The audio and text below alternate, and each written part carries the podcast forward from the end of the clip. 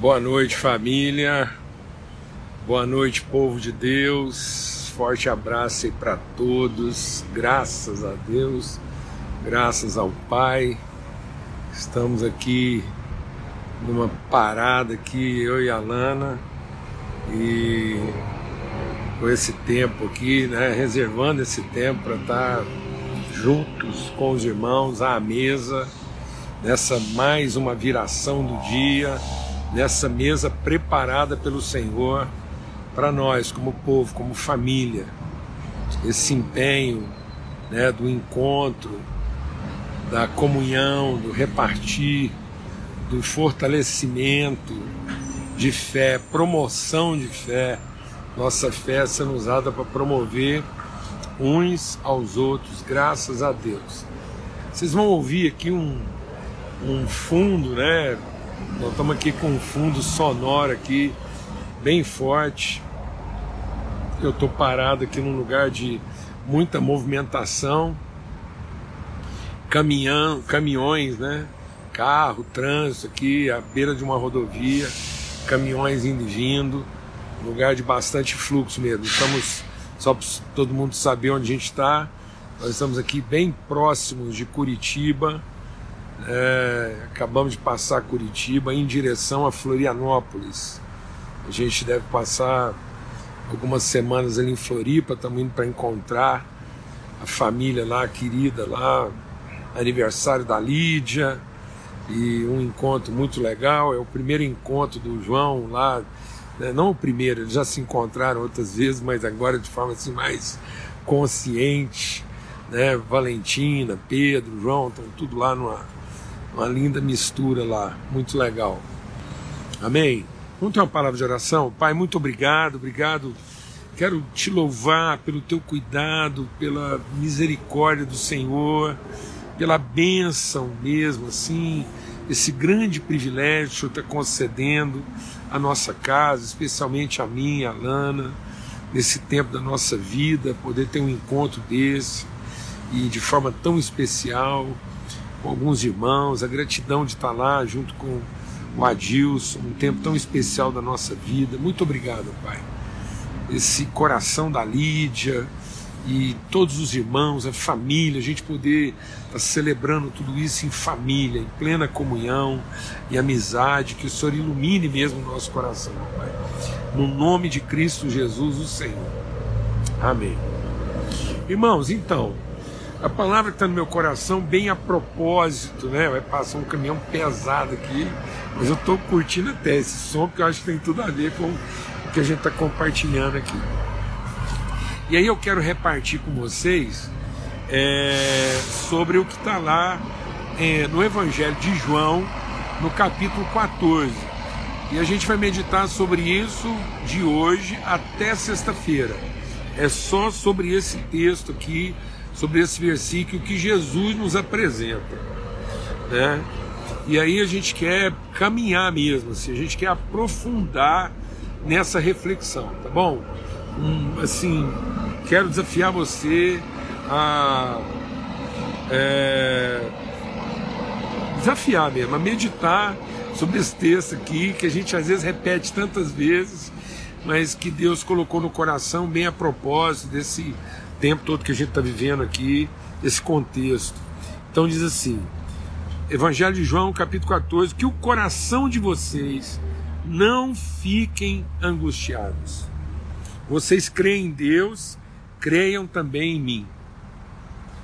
Na casa do meu pai há muitas moradas. Se não fosse assim, eu já lhes teria dito, pois vou preparar um lugar para vocês. E quando eu for e preparar um lugar, voltarei e os receberei para mim mesmo, para que onde eu estou, onde eu sou, esse lugar que eu tenho chegado de conhecimento, vocês estejam também. E vocês conhecem o caminho para onde eu vou. Então Tomé disse a Jesus: Não sabemos para onde o Senhor vai. Como podemos saber o caminho? Jesus respondeu: Eu sou o caminho a verdade e a vida. Ninguém vem ao Pai senão por mim.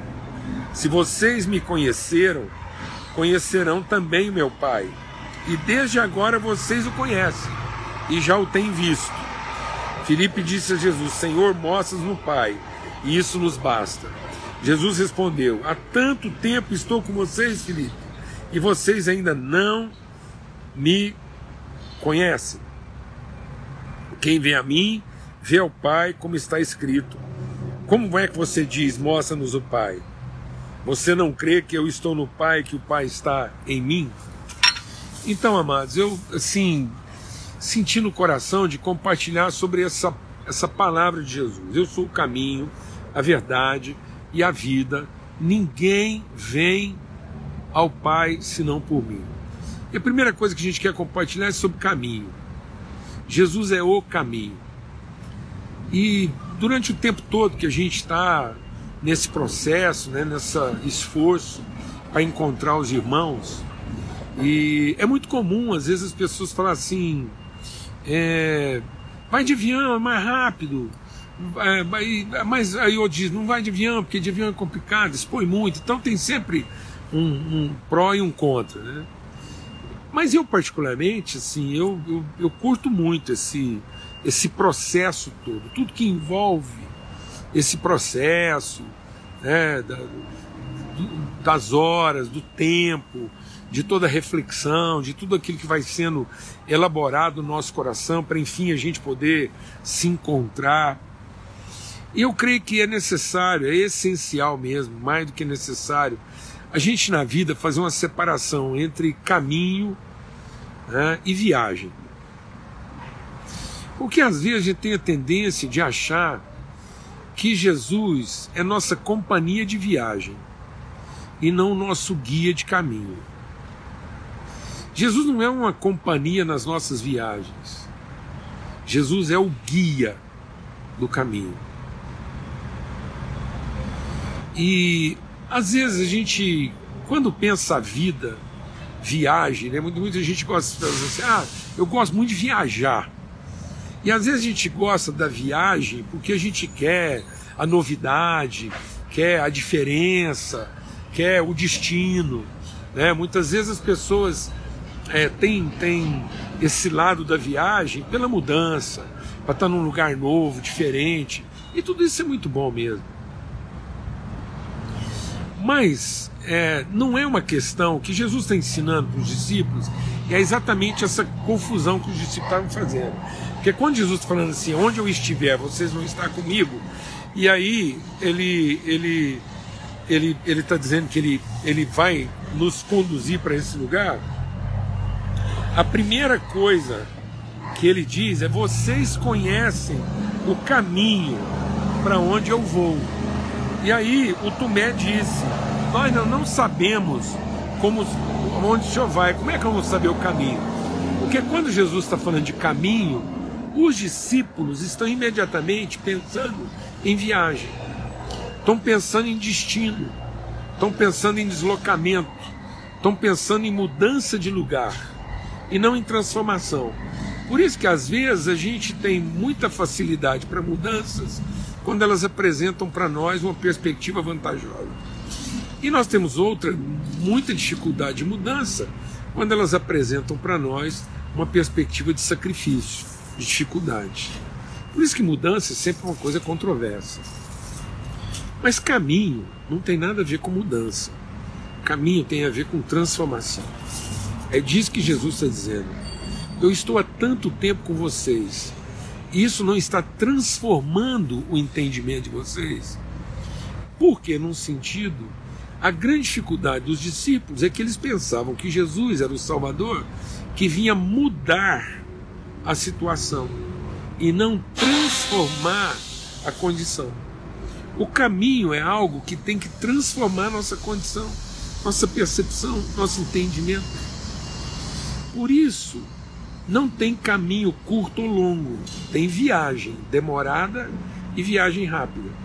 Às vezes a gente gostaria de viagens rápidas, ou então a gente acha que uma viagem está demorando. Então, quando muita gente pensa assim, ah, você vai viajar. Mil e seiscentos tal, mil e setecentos quilômetros. Então isso é uma viagem demorada. mas não é necessariamente um caminho longo. Porque o caminho, ele se faz no processo. O caminho representa todas as transformações pelas quais você vai passando. Por isso, você não está num caminho longo, você não está num caminho curto. Nós estamos num caminho que transforma, que ilumina. Então não tem jeito de fazer esse caminho ser mais rápido. E nem tem jeito de fazer esse caminho ser mais lento. A viagem pode ser mais rápida ou mais lenta. A viagem pode ser mais curta ou mais longa. Mas o caminho é o processo. E Jesus está dizendo para eles o seguinte: vocês estão há tanto tempo viajando comigo e até agora não conhecem o caminho. E esse é o risco. Às vezes a gente gostaria que Jesus viajasse conosco. E a companhia de Jesus na nossa viagem, quando ela não apresenta às vezes as mudanças que nós gostaríamos, a gente acaba não prestando atenção no caminho. Então, mais do que curtir a viagem, nós temos que prestar atenção no caminho. Vou repetir bem devagar. Mais do que curtir a viagem, a gente tem que prestar atenção no caminho. A gente tem que estar mais atento aos processos de transformação que Deus quer operar na nossa vida em cada ponto do caminho, independentemente da viagem estar sendo curta ou longa, rápida ou demorada. Por isso a gente vai encarar as viagens de outra forma se em cada momento da nossa vida que a gente está sendo obrigado a enfrentar muitas mudanças, a gente esteja no caminho do conhecimento da verdade. Não adianta a gente estar planejar uma viagem se a gente não entende, não percebe o caminho é, pelo qual essa viagem vai passar. Às vezes a gente não está é, vivendo as transformações que poderia porque a gente está é, muito ansioso com as mudanças que estão acontecendo ou que não estão acontecendo. Então, mais do que ficar ansioso com as mudanças, Jesus diz: não que o coração de vocês não fique ansioso. Mais do que querer mudanças, nós temos que buscar transformações. E as viagens. É, tem muita gente hoje fazendo viagem de muitos tipos. Há muita gente viajando. Tem gente viajando na maionese, né? tem gente viajando aí para outras galáxias. Então, a Rita Lee queria pegar carona numa cauda de cometa. Né? Então é isso, muitas vezes as pessoas queriam pegar carona numa cauda de cometa. As pessoas hoje estão querendo fazer viagens cada vez mais impressionantes. Essa reflexão é bem a propósito, né? porque nós temos três homens muito poderosos, né? três bilionários, disputando quem está fazendo a viagem mais fantástica ao espaço. E agora eles vão vender essas viagens. Né? Então muita gente agora vai pagar caro por uma viagem. Um pai presenteou um filho com essa viagem de alguns minutos pagou alguns milhões de dólares para o filho dele viajar ao hiperespaço e ter essa sensação né, de ausência de gravidade. E no entanto, né, há certas pessoas que às vezes não vão ter o dinheiro para pagar uma viagem dessa e experimentar uma mudança tão radical, né? uma mudança tão radical que você vai flutuar no espaço. E, e, no entanto, essa é uma viagem. E que viagem! É uma grande mudança, mas talvez pode significar nenhuma transformação. Então, mais do que querer que Jesus, mais do que insistir que Jesus seja nosso acompanhante de viagem, que ele seja nosso guia de caminho. Amém? É sobre isso que a gente vai estar compartilhando de hoje até sexta-feira. Mais do que querer que Jesus seja nossa companhia de viagem, que Ele seja o nosso guia de caminho, que Ele possa nos guiar nas transformações, fazendo com que o nosso caminho em direção à vida, à verdade, possa ser completado. Nunca depressa, nem devagar, simplesmente de maneira eficaz, operando em nós as transformações que podem e que precisam ser operadas. Um forte abraço para todo mundo. Muito bom estar com vocês aqui esse tempo. Hoje a gente vai estar terminando esse um pouquinho mais rápido essa reflexão, porque a luz já está acabando aqui e nós temos que seguir pelo caminho. Tá bom, que Deus abençoe, que Deus multiplique virtude. Dá uma meditada aí, vamos estar tá pensando sobre esse texto, refletindo sobre isso.